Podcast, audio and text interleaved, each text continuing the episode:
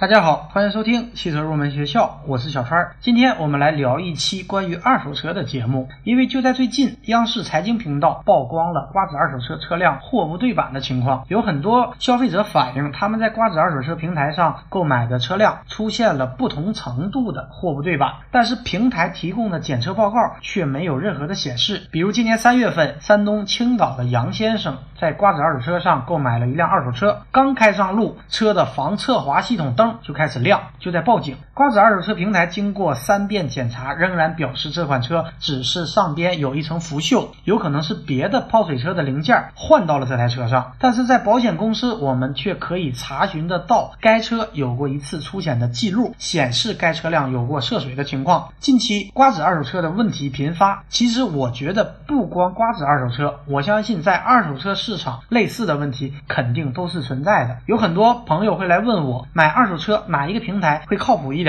或者应该在哪里购买二手车？实际上这样的问题我是没有办法回答的，因为二手车我一直不太相信平台，所以我没有办法告诉你哪一个平台一定就是靠谱的。二手车最重要的就是一车一况。但是对于很多朋友，拿到一台二手车往往无从下手，不知道该看哪里，该怎么看。今天这期节目，我们就来教大家应该如何评估和鉴定一台二手车，希望对大家有所帮助。首先来给大家介绍一下我们汽车的生产工艺。汽车制造的四大工艺包括冲压、焊装、涂装和总装，这对于二手车的评估和鉴定是非常重要的，特别是焊装和涂装工艺。我们先来说一下焊接工艺。我们汽车的车身是将一一个一个冲压件焊接起来的。这里重点给大家介绍一下汽车上典型的几种焊接方式。所谓焊接。就是通过加热或者加压或者两者并用的方法，使两种分离的金属表面达到原子之间的结合，形成永久性连接的一种工艺方法。第一种焊接方式是电阻点焊，目前汽车车身焊接用的更多的还是点焊，它的效率比较高，成本低。所谓点焊，就是将被焊的金属紧压于电极之间，利用电流的高温将金属融化，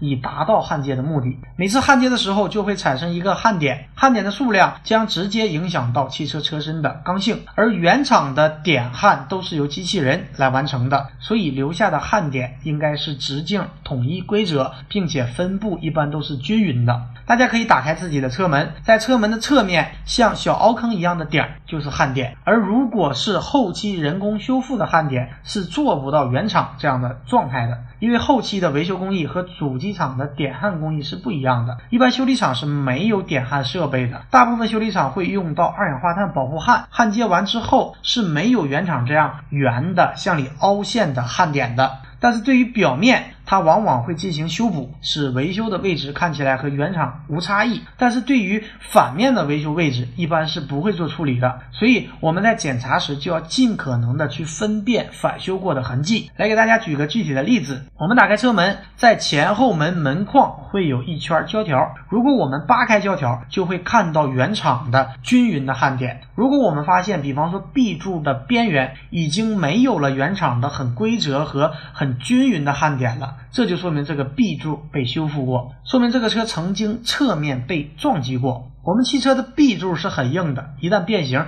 很难做钣金，所以只能把它切割掉，换上新的 B 柱，然后进行人工的焊接。所以焊接之后，焊点并不是像原厂的焊点是规则的、均匀的、凹陷的，人工焊接的会凸出来一点，然后进行打磨。然后打腻子，再进行喷漆，所以我们就看不到原厂的焊点了。通过这个方法，我们可以辨别车身的侧面是否受到撞击而修复过。说过了点焊，我们再来说下一种焊接方式，叫做激光焊。激光焊接是采用高能量密度的激光作为热源，照射在材料的连接处，使得两个分离的材料吸收激光能量后，迅速发生融化，并共同形成熔池。在随后的冷却过程中，两个材料一起凝固，从而连接在一起。所以激光焊接是连续的。而点焊则是呈点状的。打一个不太恰当的比喻，如果说激光焊接就像拉链一样把衣服的两边连接在一起，那么点焊就像是扣子把衣服扣在一起。激光焊接加热范围集中，而且可以精确控制。另外，焊接变形小，外形美观，焊接速度比较快。提起激光焊接，大家最先想到的可能是大众汽车。大众旗下的车型，它的车身顶盖和侧围连接处是没有装饰条的，这是汽车外观上能够直接看出激光焊接的地方。大众车之所以没有装饰条，是因为车身顶盖和侧围连接采用的是激光焊接，激光焊接焊缝变形很小，处理以后可以直接进行涂装，不需要加装装饰条。大家也可以观察一下，生活中我们可以看到，有的车型车顶两边是有装饰条的，而有的车型就是没有装饰条的。对于激光焊接，它不仅仅应用于车身顶盖和侧围的焊接，也用于 A、B、C 柱和车门的里面，叫做短激光焊接。除了点焊和激光焊接以外，还有一种焊接方式叫做螺柱焊，这里不给大家详细介绍。说完了车身的焊接方式，下面我们来给大家介绍一下车身上的用胶方式。首先来说折边胶，折边胶主要应用于车门、机舱盖和行李箱盖的包边儿。因为我们的四个车门和前后盖包括内板和外板，外板通过折边包裹着内板。而折边胶就是涂在四门两盖的内边缘处。大家如果不理解，可以找一台车，打开车门，在车门的内边缘有一圈均匀的涂胶，这就是折边胶。而折边胶对于二手车的评估也是具有一定的意义的。仔细观察折边胶是否存在，也是排查这个零件是否更换过的依据。因为我们的汽车四个车门和机舱盖以及行李箱盖，它是可以拆卸的，而在维修的过程中可能会直接更换。如果你发现某一个车门或者前后盖内边缘没有折边胶，或者非常的粗糙，和其他几个车门有非常明显的区别，那么说明这个部件有可能被更换过。而后期修理厂没有去涂这个折边胶，或者涂抹的密封胶很粗糙，这也能说明一些问题。第二种胶叫做膨胀胶，主要用于机舱盖、行李箱盖、车门等内外板之间。刚刚讲到的折边胶是把胶涂抹在四门两盖的内边缘处，而膨胀胶是打在内外板之间，因为内外板之间是有间隙的，它的作用就是用来减弱行车中的震动和噪音，增加整车的舒适性。第三种胶叫做隔震胶，它和前两种胶不同，它是贴合在单一一块板件的地方，比方说车门的外板，主要作用是为了减震。不让单板产生震动或者颤动，进而提高车辆的 NVH 的性能。第四种胶叫做点焊密封胶，主要应用于前围、侧围、底板等处的密封，以防止水、灰尘等进入接头的部位。第五种胶叫做 PVC 胶，它是会在车身的底部喷涂 PVC 胶，进而可以防水、防潮、防锈、防砂石的冲击。比方说车身的下边梁的位置。如果一旦曾经被钣金过以后，我们会发现很明显的中间一小段儿跟周围或者跟另外一侧有着很明显的不同。另外还有一种叫做空腔注蜡技术。所谓的空腔注蜡，就是采用一种液态石蜡，通过喷涂的方式，在车身的某些特定的部位进行喷涂，干燥以后形成一定的具有防水能力的涂膜。防锈蜡涂装的部位一般就是我们所说的四门两盖以及车身的梁，主要就是在内外板之间涂上蜡或者是防腐油，可以保证车身具有很好的防腐性能。而在我们的车门的下部。都会有排水孔，如果通过排水孔，大家可以清楚的看到有防腐油漏出来，那么说明这个车基本上是原厂的状态。而如果单一某个排水孔看不到任何的防腐油，或者和其他几个车门差异很明显，那么就说明这个车门可能被更换过。说过了焊装工艺，我们再来说涂装工艺。涂装工艺主要包括电泳底漆。中涂、面漆和清漆，我们来跟大家讲一下主机厂的涂装工艺和我们后期的维修会有哪些区别。首先来说无尘车间，主机厂采用无尘车间来确保喷涂的质量，但是对于 4S 店或者修理厂来说，这就比较难。后续重新喷漆，漆面可能会存在麻点。所谓的麻点，就是会有细碎的凹凸不平的区域，或者漆面上有颗粒或者纤维。这主要是因为一般的车辆重新喷漆都是在普通的修理厂，工艺水平肯定不如生产厂家的无尘车间，它很难保证操作的环境干净无尘，所以在喷漆的时候，空气中微小的颗粒就会被喷到漆面上，产生麻点儿，进而影响漆面的质量。只要我们稍加留心，就可以看得到。另外，主机厂采用一体喷涂，所以在车身上是没有色差的。但是大家要注意。前后保险杠和车身的色差是除外的，因为前后保险杠它是塑料件，由供应商进行喷涂，所以和车身之间会有一定的色差。但是整个车身的部分是不会有明显的色差的。如果大家发现车身的局部和其他部位有色差，那么也一定是后期有过修补的。第三种，主机厂是不会存在飞漆的现象。什么叫做飞漆呢？比方说后期修理厂喷涂的油漆可能会喷涂到大灯上或者胶条上，这是由于没有遮蔽好导致的。但是这个在主机厂是不存在的，因为主机厂在喷涂的时候，像大灯或者胶条这些部件还没有进行安装，所以大家如果发现有飞漆的现象，那么这个附近的部件一定是有过重新喷漆的。第四个就是关于烘烤的温度，主机厂的漆面烘烤温度很高，但是修理厂就实现不了，因为在主机厂。内饰件还没有进行安装，所以可以进行很高温度的烘烤。但是后期到了修理厂，如果烘烤温度太高，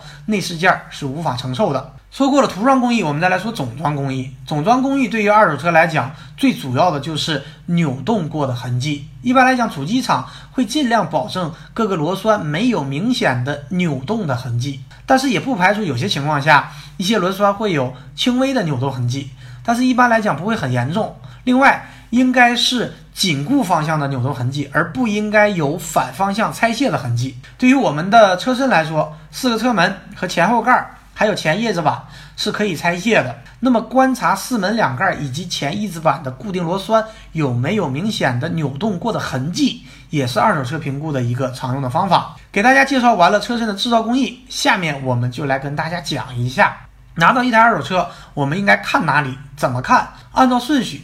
我们先来说车头，首先看一下车头的漆面有没有重新做过漆的情况。重新做过漆的车辆，漆面橘皮会很重，感觉光泽度不够，或者有哑光的现象。另外，车漆的表面可能会有麻点，一般我们可以通过用手去触摸前机盖的后边缘，如果重新做过漆，后边缘手感会很粗糙，而不如原厂的光滑。另外就是看机盖和其他部位有没有明显的色差。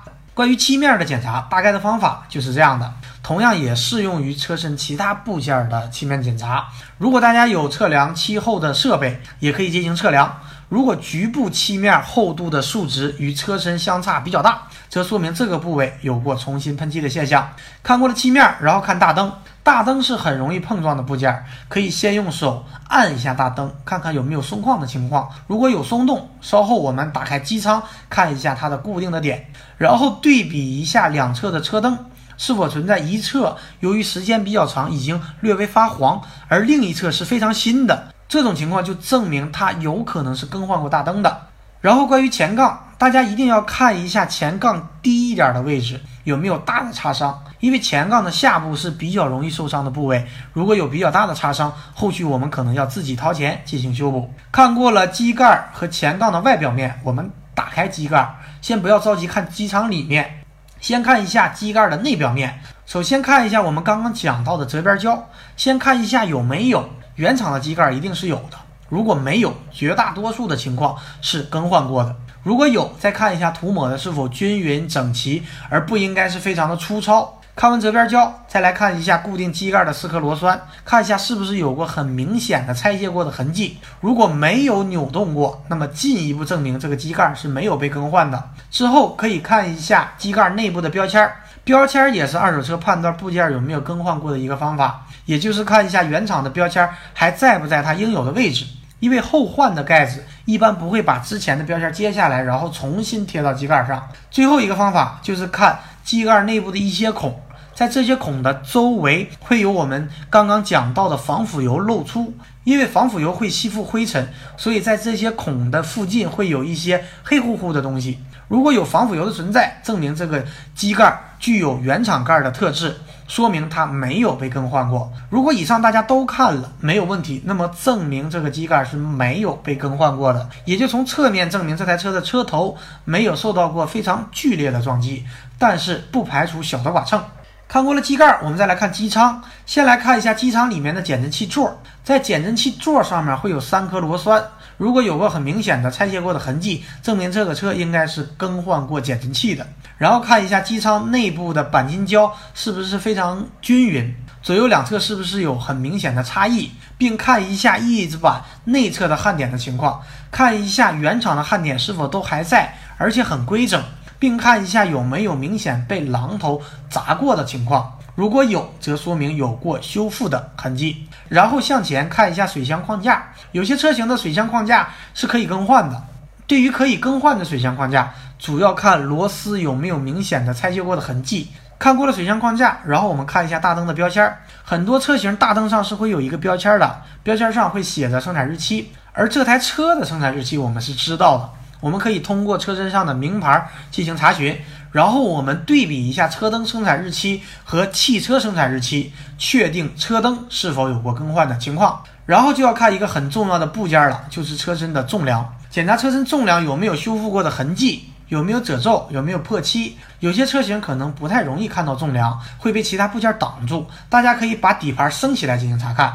大家在购买二手车的时候，也一定要把底盘升起来看一下。重点看一下底盘的上锈和腐蚀的情况，如果很严重，那么就不要购买。另外要看一下底盘各个部件有没有漏油的情况，最后就是看底盘是不是有过托底的情况。最后呢，教给大家一个小技巧，一般底盘要么就是全部都是特别的新，要么就是全部都是特别的脏。如果你发现一部分特别新，而其余都特别的脏，那么证明肯定是有过更换部件的。或者有过什么其他别的情况，我们也要留心。看完重量，接下来我们就要看发动机了。首先要看一下发动机的表面有没有漏油的情况。如果有漏油的情况，那么我们买到手后续的维修费用就要自己承担了。所以先要排除没有漏油的情况。第二个，我们可以打开机油加注口的盖子，看一下里面机油的情况。如果存在很明显的油泥，或者油泥已经很厚了，那么说明这台发动机可能保养不当。第三个就是看一下冷却液的液位是不是在正确的范围之内。看完了机舱，我们就要来看轮胎和轮毂。轮毂是经常刮蹭到马路牙子的部件，先要看一下轮毂的刮蹭是否很严重，是否有很大掉肉的情况。看完轮毂，我们就看轮胎。首先要看一下轮胎的磨损情况。如果轮胎已经磨损到快接近极限了，那么我们还要考虑到后续自己更换轮胎的费用。轮胎的磨损极限怎么看呢？厂家会给出轮胎磨损极限的提示，在轮胎上面会有一个小三角，有的会有 TWI 的标识，沿着小三角或者标识往里走，会有一个小凸起的刻度，在排水槽的里面，这个刻度就是轮胎的磨损极限。如果轮胎磨损已经接近这个刻度了，则需要更换。然后就是要看一下轮胎有没有开裂或者鼓包的情况，如果有这样的情况，也是需要更换的。然后我们要看一下轮胎的生产日期，因为轮胎到了一定的年限，它也是需要更换的。一般轮胎五到六年就需要更换。这里教给大家看轮胎生产日期的方法。轮胎侧面会有一个小框，里面写着年份和周数。比方说，大家看到写着是零六一六，则表示这台轮胎是一六年第六周生产的。看完了轮胎，我们就要来看车门。车门的检查跟机盖很相似，先来看一下车门内边缘的折边胶，同样再看一下车门下部的排水口周边是不是有防腐油的流出，然后看一下车门的螺栓有没有被拆卸过的痕迹，然后就要看车门的框架。我们可以通过我们刚刚讲过的扒开密封条看焊点的方法，来判断 A、B、C 柱有没有过后期维修过的痕迹，进而判断这台车的侧面有没有被撞击过。另外，大家也可以看一下车门玻璃的生产日期。如果生产日期相差很大，比方说三个车门玻璃是一五年生产的，而另一个是一七年的生产的，那么这个玻璃是被更换过的。这里教给大家如何来看玻璃的生产日期。在车门玻璃上会有一个数字，然后带一些小黑点儿。黑点儿在数字之前就意味着是上半年生产，而在数字之后就是下半年生产的。小黑点儿在数字之前就用七减去小黑点的个数，在数字之后就用十三减去小黑点的个数。举个例子来说，玻璃上有两个小黑点在十八之前，这就证明这个玻璃是一八年上半年生产的。用七减去两个小黑点，说明这个玻璃是五月份生产的。看过了车门，再来说一下车辆的尾部。